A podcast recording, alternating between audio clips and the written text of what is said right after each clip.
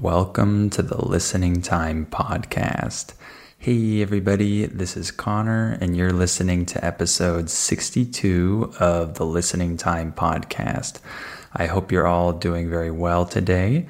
I want to give a special shout out to all of my Listening Time members, super members, and family members. Thank you all for supporting this podcast and helping me do what I do.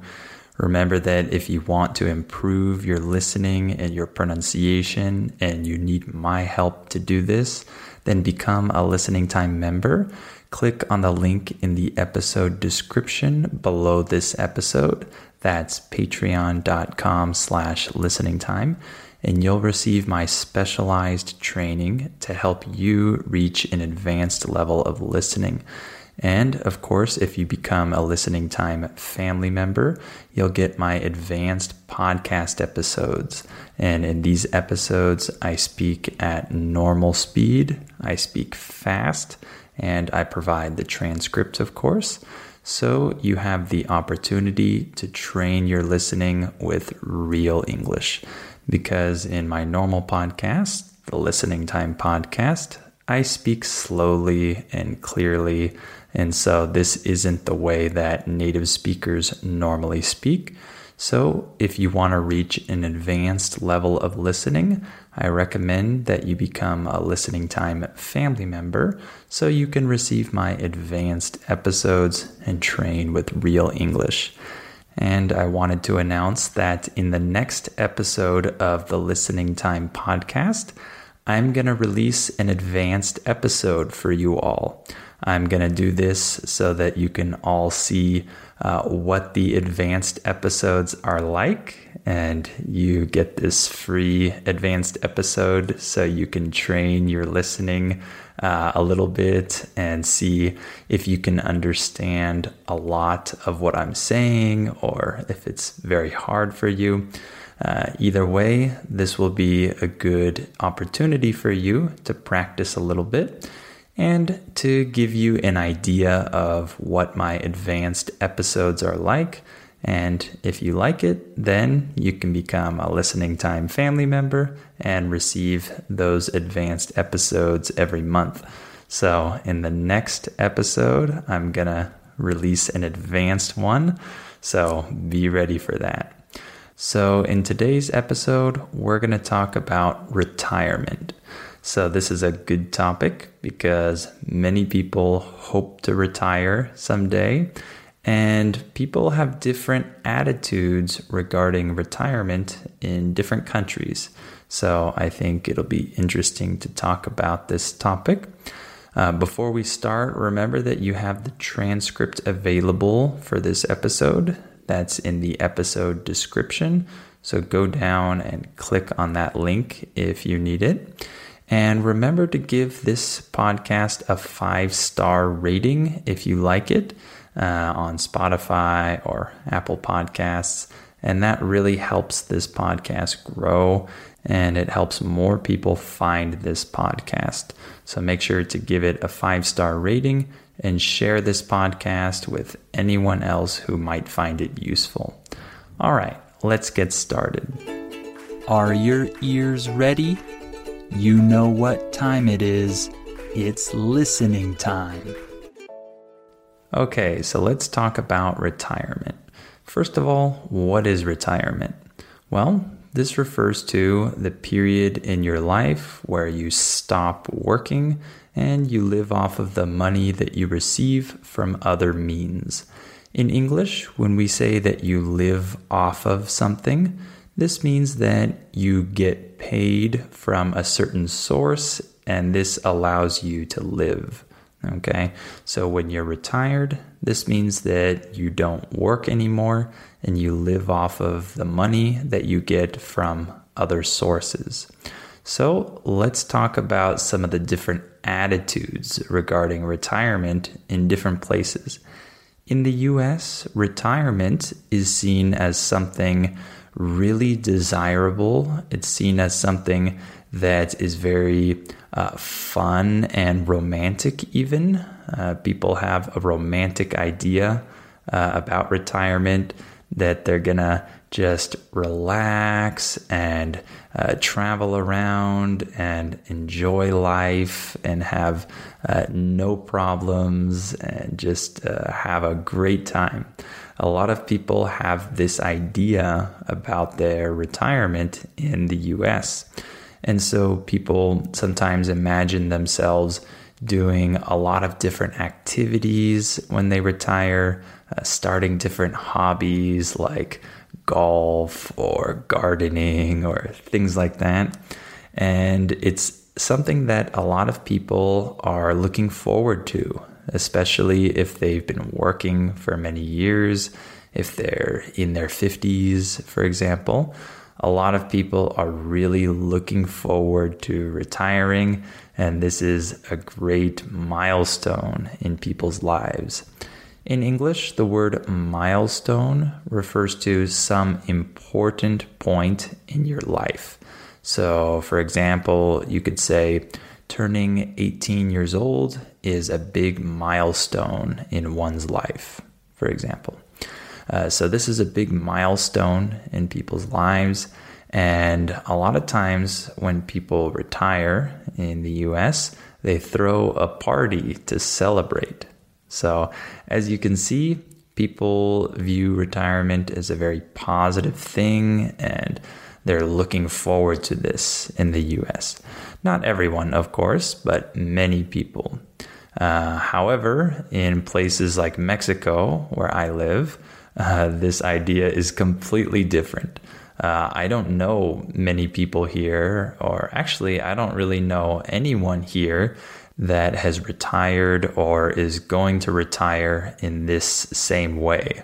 I don't know anyone here that uh, is going to have this amazing life once they stop working and uh, they'll be able to do whatever they want and have no worries and they'll have a lot of money. I don't know anyone that is preparing for that type of lifestyle when they're older. So people here don't view retirement in the same way. Uh, retirement looks very different in Mexico. Uh, if people retire, it probably just means that they stop working and maybe they have a little bit of money saved up or a little bit of uh, money that they can receive from one investment or another and they can maybe survive, or maybe they have to live with their children or their grandchildren. And this is a very different image from the image in the US. And of course, in the US, people start planning for retirement when they're pretty young a lot of the time. Uh, some people start a little bit later than others. But uh, people will tell you that you need to start planning as early as possible. You need to start your investments, start your planning, your retirement plan uh, once you start working. Uh, whereas in Mexico, I don't think most people who are in their 20s or early 30s are even thinking about retirement. That's not even an idea that they have in mind. So the preparation is also very different. And I'm sure in a lot of other countries, it's very similar to Mexico here, where people don't necessarily plan for many decades uh, before they retire and have this amazing idea about their retirement. So the preparation is also very different. So, what is the retirement age in the US and in other countries? Well, in the US, uh, the full retirement age is either 66 or 67, depending on when you were born. And so at that point, you can start collecting uh, Social Security. Uh, Social Security is the money that you pay in taxes uh, when you're a worker and that money is supposed to come back to you when you're retired. You're supposed to be able to collect uh, that money that you paid in taxes uh, to help you once you stop working. Uh, this gives you a source of income. Uh, so you can collect that when you retire at 66 or 67. But I think you can also start collecting that money earlier if you want. I think at 62, but you're probably gonna receive less if you decide to tap into that money earlier. In English, when we say that you tap into something, in this case, we're saying that you uh, take money from that area. Okay. So if you tap into that money a little bit early, you're going to get a little bit less, I think. So in other countries, the retirement age is pretty similar. I've talked to many students about this in different countries around the world, and it's very common uh, for people to retire at 65, 67, uh, around that time. Uh, however, there is one big exception that I know about. Uh, I know that in China, the retirement age for men is 60 years old, and the retirement age for women is 55 years old. So that's a big difference, a pretty marked difference between uh, China and many other countries. Uh, when we say that there's a marked difference, this just means that there's a noticeable difference. There's a significant difference. So there's a marked difference between those countries. And now let's talk about how people retire. How do people have the money to actually stop working and just live the rest of their lives uh, off of this other money? Well, there is the conventional way of retiring, and I'm talking about in the US, but it's probably similar in other countries. Uh, the conventional way of retiring is, of course, to collect uh, Social Security money. That's probably one thing that uh, people do when they retire and people have uh, retirement plans, uh, certain investments that are specifically meant to uh, help you have this source of income when you're retired. So there are a lot of uh, conventional retirement plans that you can uh, pay into. Uh, I don't know all the different ones, but there are some different options that are pretty popular. And then, of course, people save money. People have their savings, and this can help them retire. And so, a lot of people start saving money pretty early on, and this will help them have a certain sum of money by the time they stop working. In English, when we say a sum of something, S U M, we're saying that you have an amount of something. So if I say, that's a pretty big sum of money. I'm saying that's a pretty big amount of money. So, a lot of people save money every month or every year, uh, starting when they're younger, so that they have a pretty big sum of money in their savings account uh, for when they're retired. And this can help them retire and live the lifestyle they want. Um, so that's more of the conventional style of planning for retirement. However, there are other ways uh, to plan for your retirement. There is the more entrepreneurial way, as I would call it. So, for example, this might include uh, investing in a business. It could be your own business or other businesses. But for example, if you run your own business, if you have created your own business and this is operating continually, this is going to be a continuous source of income for you. Uh, it's going to pay you uh, every month or every year. And this is a way that you can generate more money. And so, if you have your own business, this can probably help you retire because you're going to make money and you're going to hopefully make more money as time goes on, as your business grows. Uh, for example, this is something that uh, I hope I can take advantage of uh, if my online business gets bigger uh, in time. Hopefully, that will help me be pretty stable or secure financially, and it will help me in the future and help my family. So, another way that people can prepare for their retirement in a more entrepreneurial way is by investing in real estate. So, for example, when people buy an apartment building, let's say, and they uh, renovate that apartment building and make it better, and then they rent this apartment building out to some tenants uh, these tenants pay them rent money every month, and that can be another source of income. The word tenant just refers to the person who uh, rents an apartment or rents a building. So this is a tenant. So, for example, if you get a credit from the bank, if you uh, get a loan from the bank, uh, a loan just means that the bank gives you money and you have to pay it back with interest. And interest refers to the small percentage that you have to pay extra uh, when you pay back a loan to the bank. So you get a loan from the bank and you have to pay this back with interest.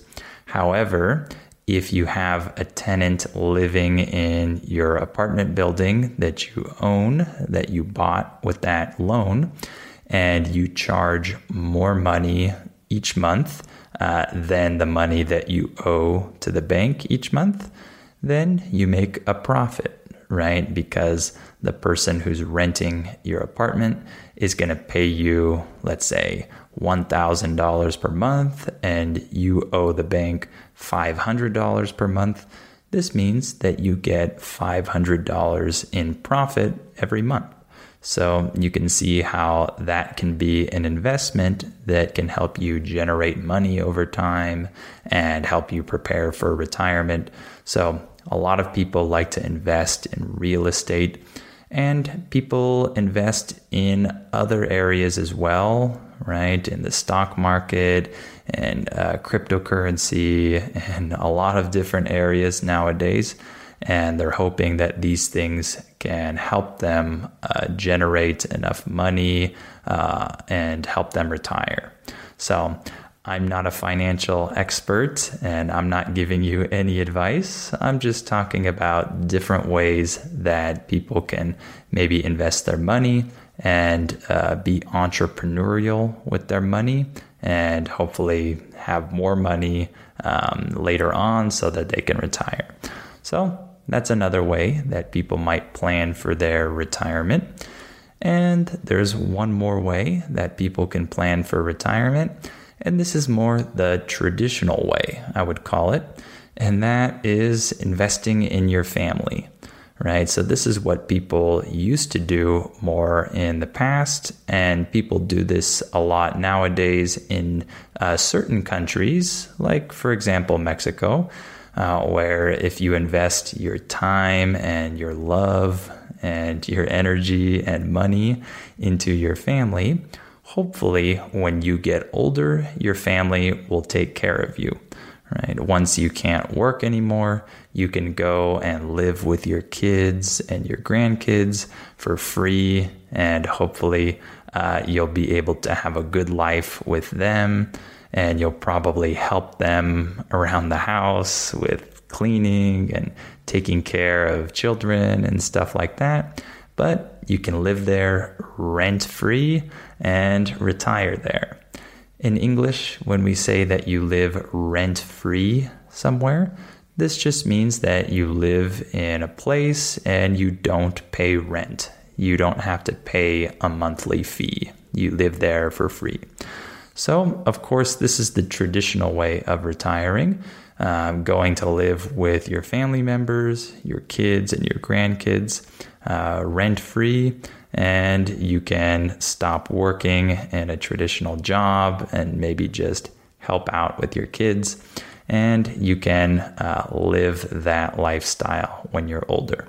So that's the type of retirement that's more common here in Mexico or in other similar countries, uh, this traditional way. And of course, some people never retire. Some people uh, have to work maybe until the day they die. Uh, so, for example, some people find that it's very hard to retire nowadays because uh, inflation just keeps getting worse and worse, and prices keep going up, and it's harder to afford all the things that you need in order to live. In English, when we say that you afford something, this just means that you have enough money to pay for something.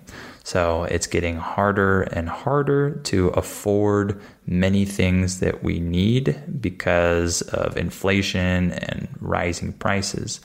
So, because of this, some people don't stop working. They just keep working because they need more money. And some people really identify with their work and they're really passionate about their career. And because of this, they don't want to retire either. They just want to keep working, and this is what they love doing. And so they just keep working as long as they can. And some people simply get bored of retirement because they have nothing to do. And so maybe they get a part time job somewhere in some place that's uh, fun for them, right? Maybe not in their uh, career where they worked before, but maybe some other job uh, that seems interesting for them and they just want something to do. So they might get a part time job or something because they're bored. So some people never retire. How about you? When do you think you'll retire, or do you think you'll retire? Uh, do you even think about this? What do you think about this topic? All right, why don't we stop there for today? Uh, I hope this episode was interesting for you, and I hope it was good practice for your listening. Remember that in the next episode, I'm going to release an advanced podcast episode. So I'll be speaking fast at normal speed, like in my advanced episodes that I do for listening time family members. And you can get a sample of what my advanced episodes are like. So make sure you're ready for that. Uh, that will be next week in the next episode. And remember to sign up to become a listening time member, super member, or family member. If you need my help to train your listening uh, to reach an advanced level of listening and to understand native speakers when they speak fast at normal speed, uh, click on the link in the episode description below this episode. That's patreon.com slash listening time and become a member today. And remember that you have the transcript available for this episode. So that link is also in the episode description. Remember to give this podcast a five star rating if you can, and share it with anyone else who might find it useful and help this podcast grow. All right. Thank you for listening to this episode, and I'll talk to you next time on the Listening Time Podcast.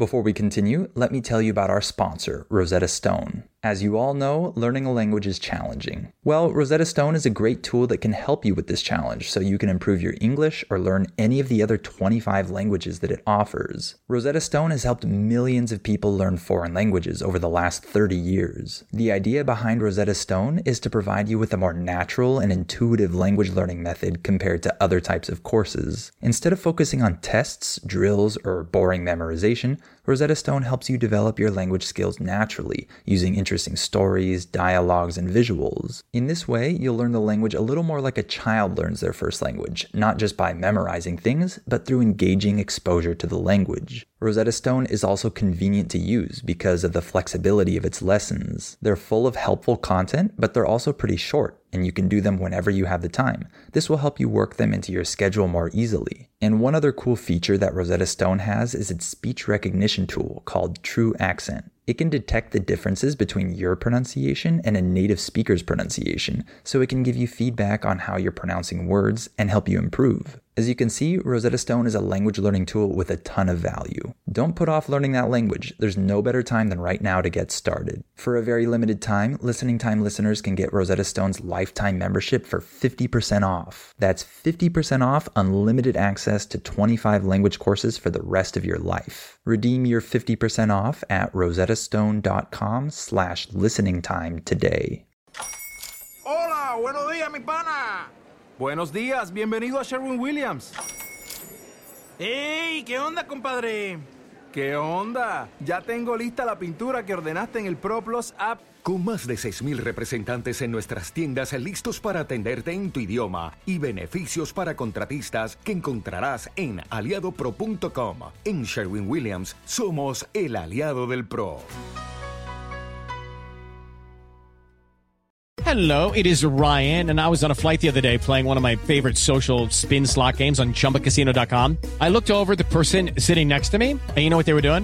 They were also playing Chumba Casino. Coincidence? I think not. Everybody's loving having fun with it. Chumba Casino is home to hundreds of casino style games that you can play for free anytime, anywhere, even at 30,000 feet. So sign up now at chumbacasino.com to claim your free welcome bonus. That's chumbacasino.com and live the Chumba life. No purchase necessary. Group. Void prohibited by law. See terms and conditions. 18 plus.